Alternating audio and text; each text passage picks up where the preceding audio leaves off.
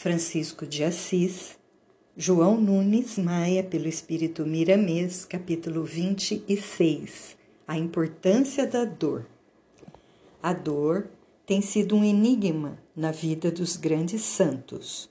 No entanto, o espiritualista bem informado conhece o porquê dessas coisas.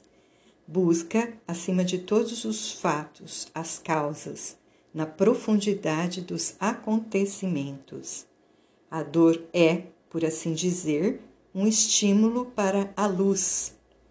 Ela transforma o bruto em anjo, dando-lhe novas capacidades para a vida.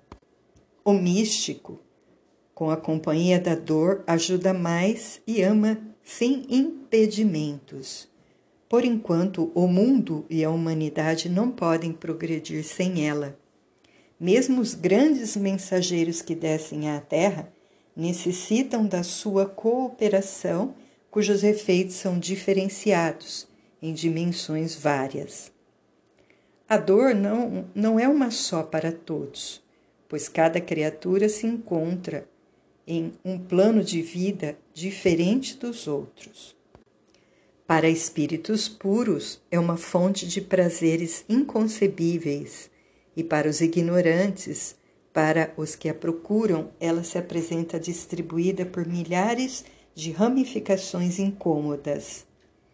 Francisco de Assis era portador de várias enfermidades que seriam identificadas se submetido a investigações científicas. Porém, no plano do espírito, ele era estimulado em todas as suas faculdades espirituais.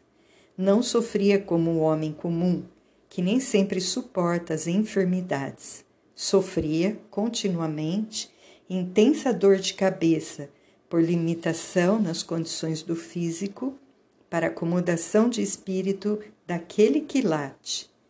Todavia, tudo fora previsto antes do seu nascimento.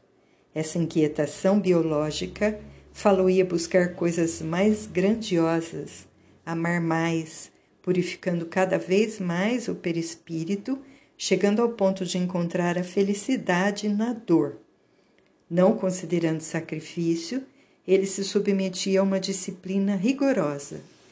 Os centros de força faziam circular um volume de energia acima da capacidade física e isso o fazia viver noutro plano de vida.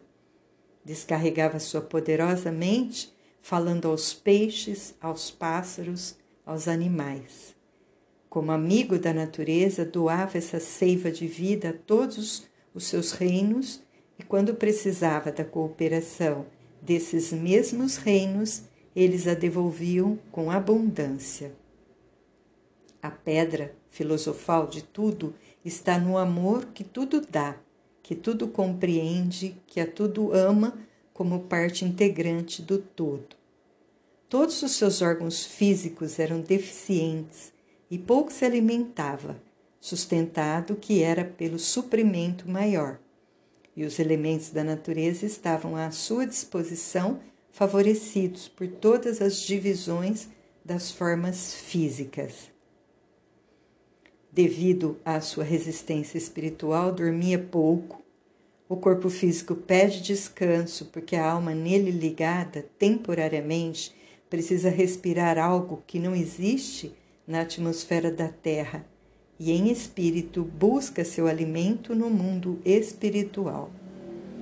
O ser altamente evoluído, entretanto, já cria em torno de si o ambiente do céu, pouco precisando de dormir, pois a sua qualidade espiritual lhe permite respirar elementos espirituais onde quer que esteja, mesmo no trabalho de cada dia.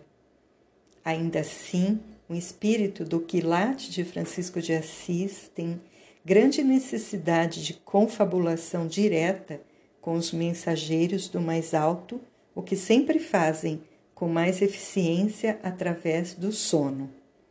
Assim, se para o espírito comprometido a dor se impõe como instrumento de reajuste e ressarcimento, no impositivo dos processos kármicos e redentores, para o espírito emancipado, quando reencarnado em missão na Terra, serve de muralha protetora ante os apelos inferiores da matéria.